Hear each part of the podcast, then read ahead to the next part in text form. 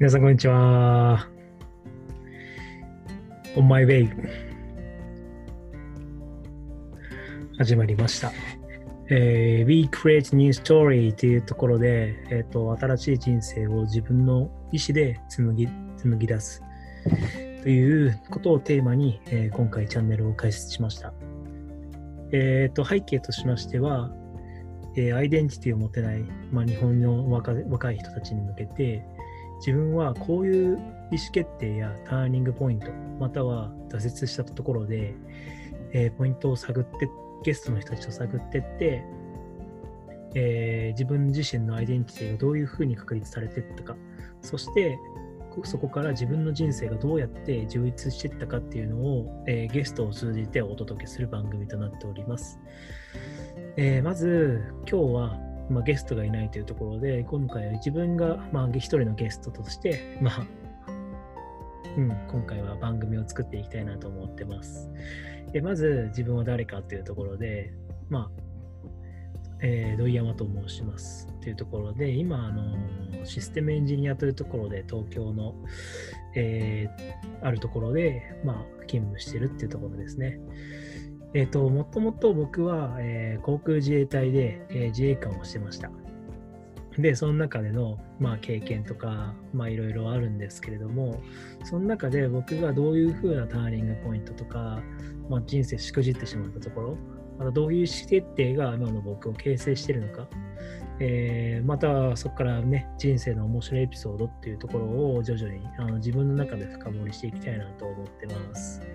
というところで、早速、えー僕の、まあ、ターニングポイント、いろいろあるんですけれども、まあ、分岐点が、まあ、3つありますというところで、まあ画像を共有しながら、えーやっていきたいなと思ってるんですけれども、えーまず、こちらになりますね。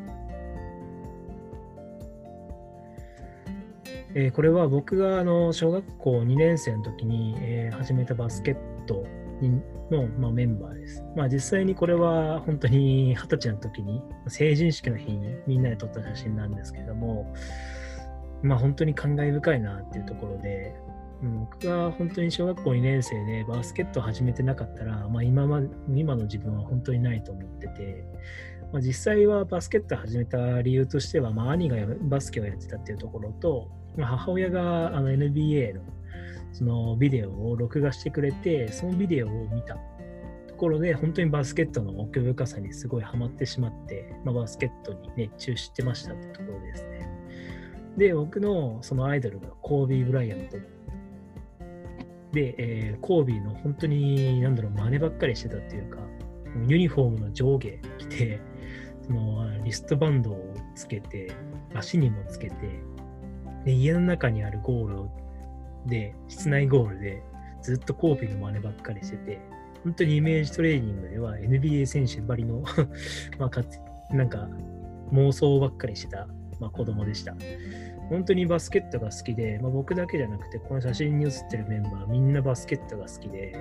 本当に、なんだろう、休みの日とかもバスケしに行ったりとか、あとプレイステーションで NBA のゲームをしたりとか、本当にバスケバカな、まあ、5人、もないし6人、もう1人いるんですけどね、本当は。っていうところで、まあ、中学校も変わらずバスケットをずっと続けていく中で、本当にこの仲間でバスケットができたっていうのは、本当に大事な、大事な思い出だし、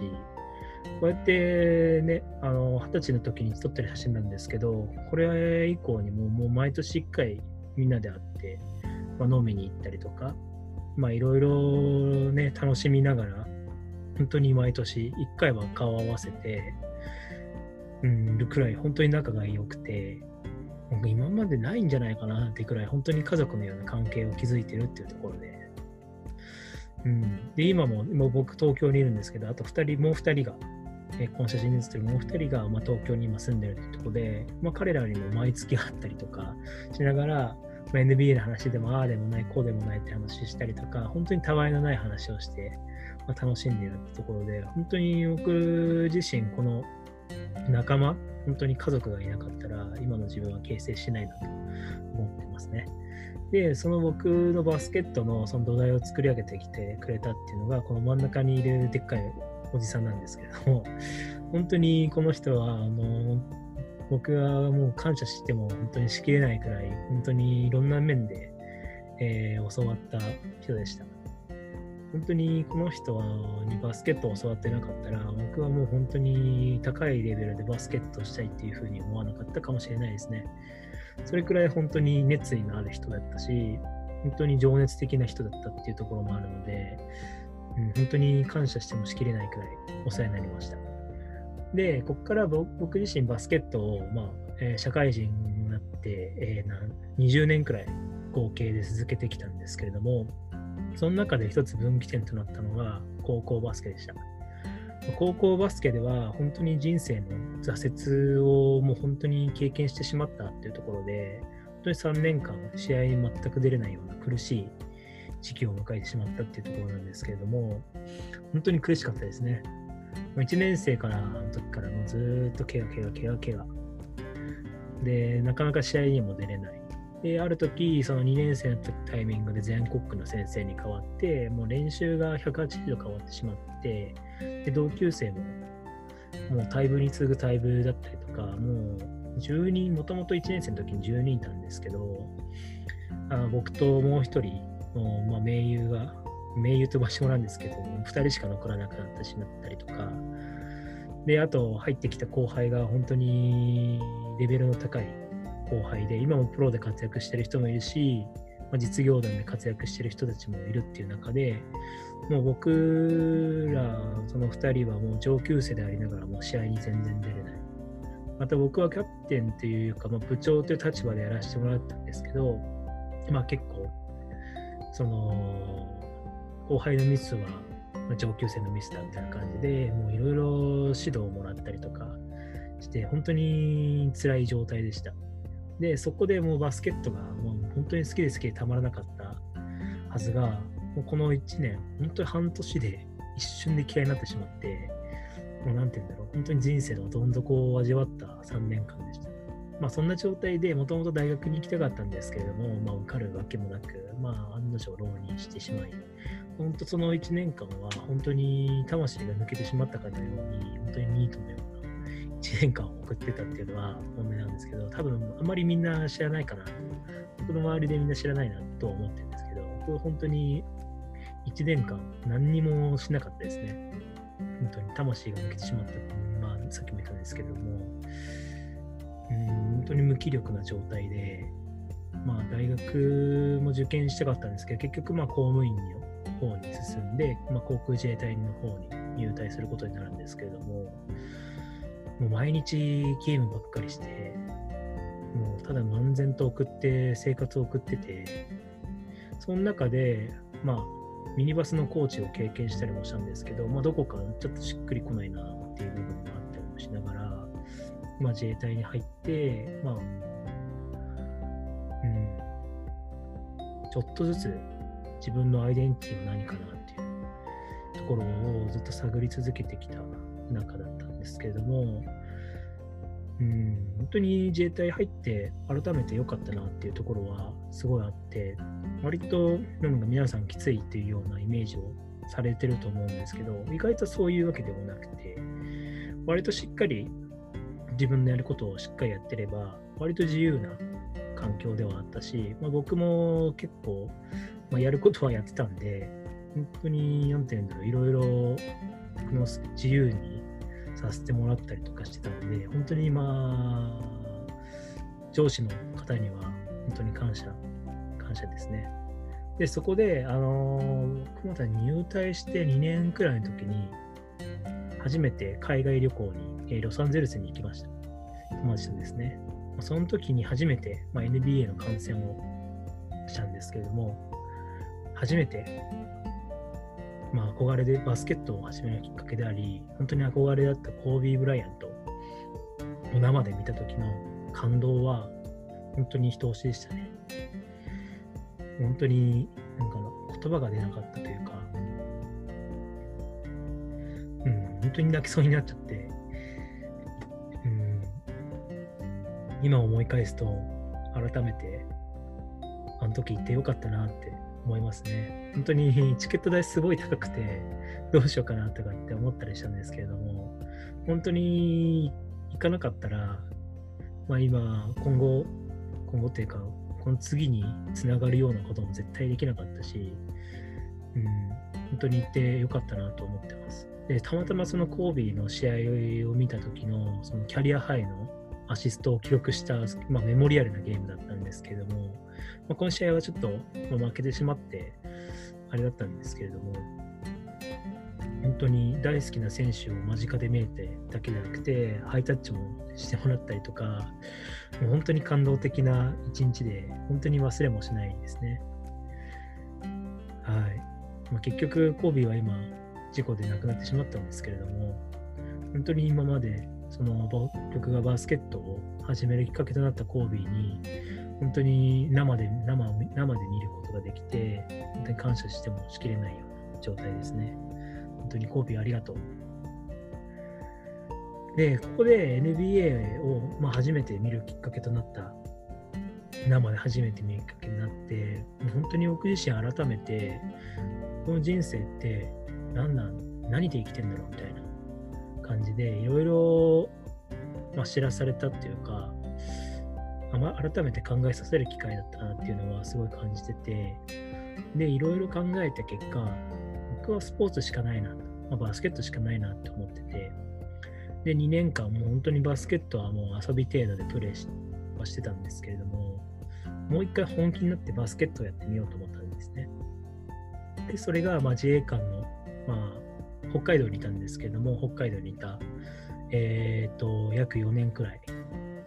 本当にバスケットに打ち込んだ4年間でした。ま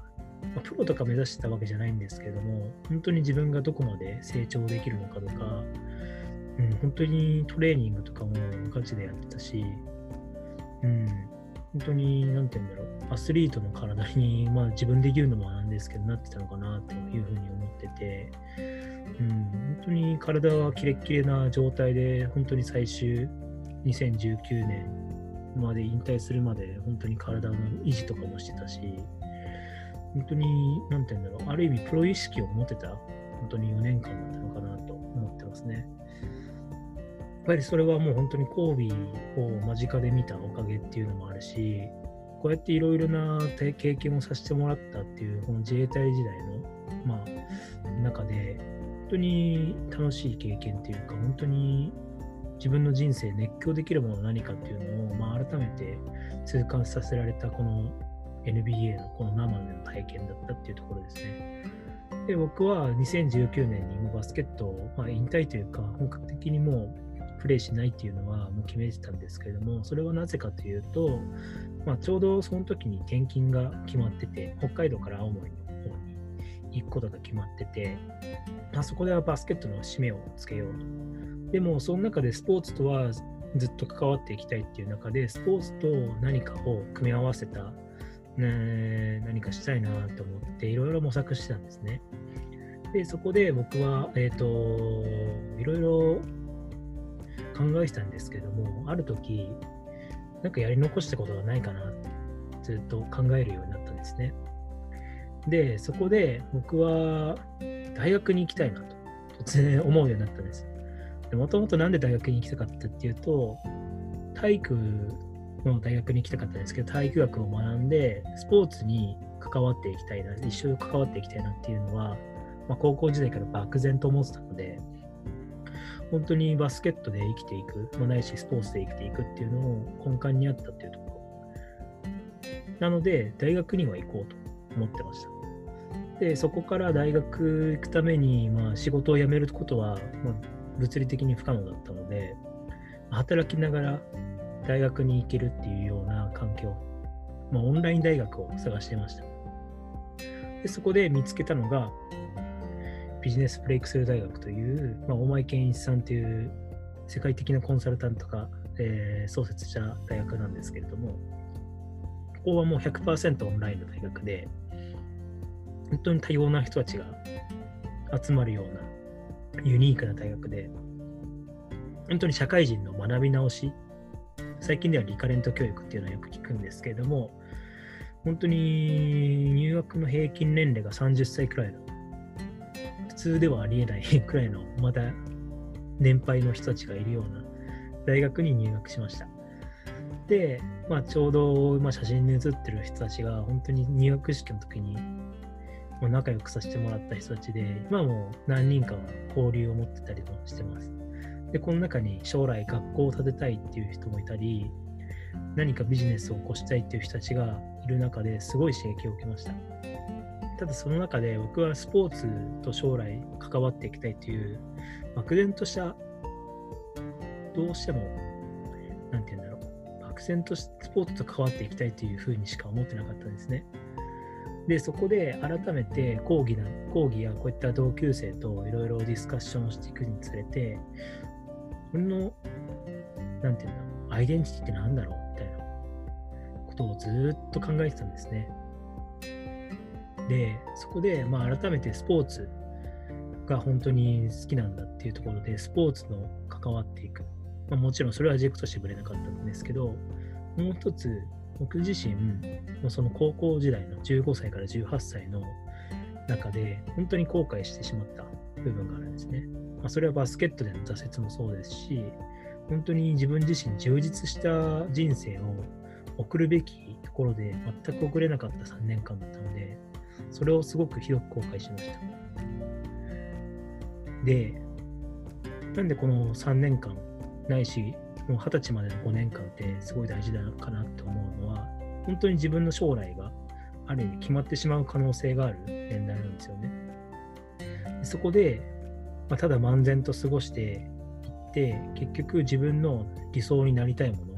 っていうのが何かわからないまま、結局この BBT 大学に入るまでに、何かこれをやりたいっていう漠然とした思いしかなかったんですね。なので、将来的にはこういったその15歳から20歳という本当に人生の本当に大事な時期、自分の進路を自分で決める力っていうのをもっともっと養ってもらいたいなと思って、その中で一番大事なのは自分の自分は何者なのかっていう軸、あとは自分はどうしたいのかっていう本当になんか人生の目的とか、そういったものは絶対にこの年代で身につけておく必要があると思ったんですね。なので、僕は将来的にこういった人たちをもっともっと充実して、熱狂して、ま情熱に満ち溢れた環境を作りたいなと思って、将来、スポーツアカデミーを作りたいと思うようになりました。で、僕が本当にそう思っ中で感じた中で本当に何で作りたいのかとか本当に自分の過去まで辛い経験、ました中でいろいろ考えさせられたんですよね。やっぱりその中で僕が一番関わって人と関わることがすごい好きでこうやって人が成長できて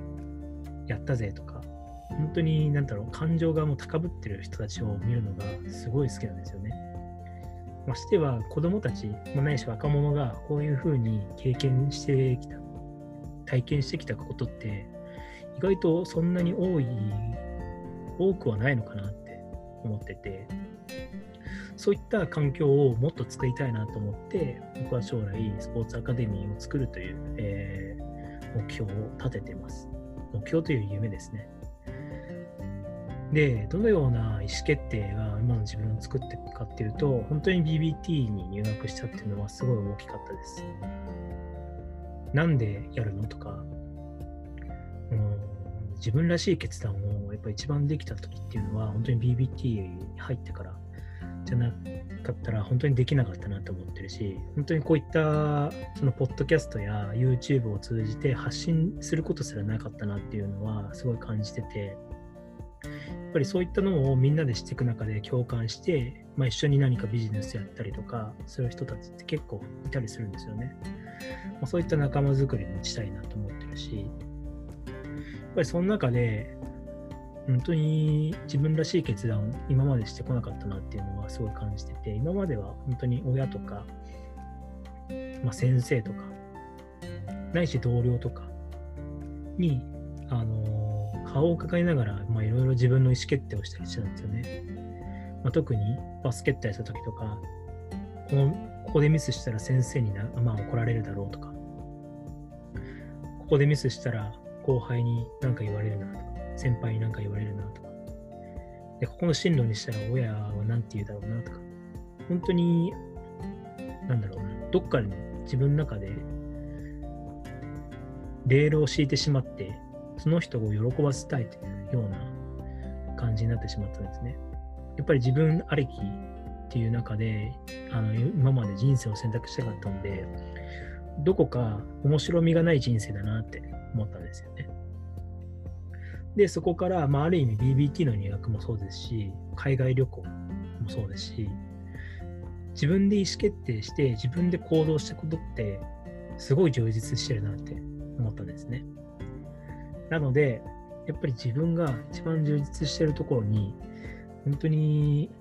今後人生を捧げていきたいなって思ったんですけれども、やっぱり行動できるんですよ。もうこれを決めたらこれをやるっていうなんか、まあ、ロジックじゃじゃなくてもう本当に行動できちゃう。本当にこれやりたいでもめんどくさいみたいな本当にやらされてる受け身の状態だったらこんなに早く行動できたりとかしないし仕事に皆さん置き換えてもらうと分かるかもしれないんですけれども自分のタスクに対して取り組む速度が遅いとやっぱりどこかやらされてるっていうのはやっぱみんな感じてると思うんですよね。その中で自分のできることをもうずっとやっていく。その中で人生がすごい充実してるっていうのはもちろん作っていくべきだと思うので、本当にその、なんかあの、そのプライベートな時間とかでも、本当に自分の意思決定をどんどんどんどん作っていくっていうのは必要になってくるのかなって個人的には思います。で、まあ一つ僕のまあ面白いエピソードじゃないですけど、それこそ、まあいろいろ、いろいろっていうか海外にも遊びに行ったりした中で、自分はそのシンガポール、友達がシンガポールに行った時に、まあ一人海外の女性にナンパするぞみたいな、っていうまあ感じで、まあ遊びに行ったんですけど、たまたま僕クルージングじゃないや、えっ、と、クルージングの前にナイト、うん、なんか噴水ショーみたいなのがあるんですよね。シンガポールのマイナベイサンズのところで。で、僕の隣にいたその中国人の女性に、女性と、まあその人も一人でいたんで、まあ、たまたまね、話があって、まあ、拙い英語で、How are you? とか、Fine, and you? みたいな、なんかそんな感じでわーわーわー喋ってたら、なんかちょっと話が弾んだんですよね。そしたら、あーで、クルージング行かないみたいな、なんかそういう話になっちゃって、で、その女の子と一緒に、まあ、クルージング1時間くらいかな、したりとか、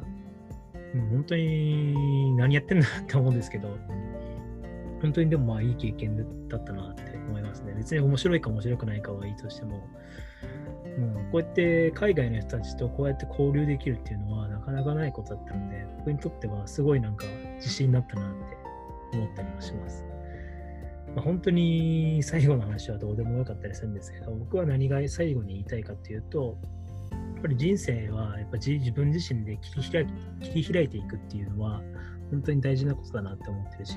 皆さんにもやってほしいなと思ってます。その中で気づかれるのは自分が何者なのかとか、自分はどういうふうに人生を生きたいのかっていうのを、やっぱり分かってくると思うんですよね。で、そこでもがき苦しんで、もがき苦しんで、初めて充実とか、ややってんな俺みたいなのをやっぱ感じることができるので、まあ、ぜひ皆さんもそういう、なんて言うんだろう、ところを経験してほしいなって思います。うん。まあ最後になるんですけれども、まあ、今後はまあ僕がこうやって一人で喋るんじゃなくて、ゲストの人たちを呼んで、人生のターニングポイントだったり、まあ、自分の人生を築いていく中で、うわ、これやっちまったなとか、やっぱいろいろあると思うんですよね。間違いなく。でそういったところで、まあ、自分はどういうふうにして人生を築き上げたのかとか、どういうふうに立て直したのかとか、その意思決定がどういうふうにその自分の人生に影響したりとか。をそのその人のストーリーを通じてちょっと面白がってみたい面白がって聞いてみたいなって思ってます。どんな人の人生も絶対熱いものだったり悲しいものだったりっていうのはあるのでそういった人たちのその熱狂してる人生の中でのそういった思いを引き出せる、まあ、番組にしていきたいなと思ってます。で、まあ、ある程度ついた将来的なビジョンとしては、まあ、ここから徐々に徐々に盛り上がっていけるようなコミュニティを作りたいなと思ってるので、ぜひ共感できる方には、いいね、あと、サブスクリプション、購読お願いしますというところで。じゃあまたどこかで会いましょう。バイバイ。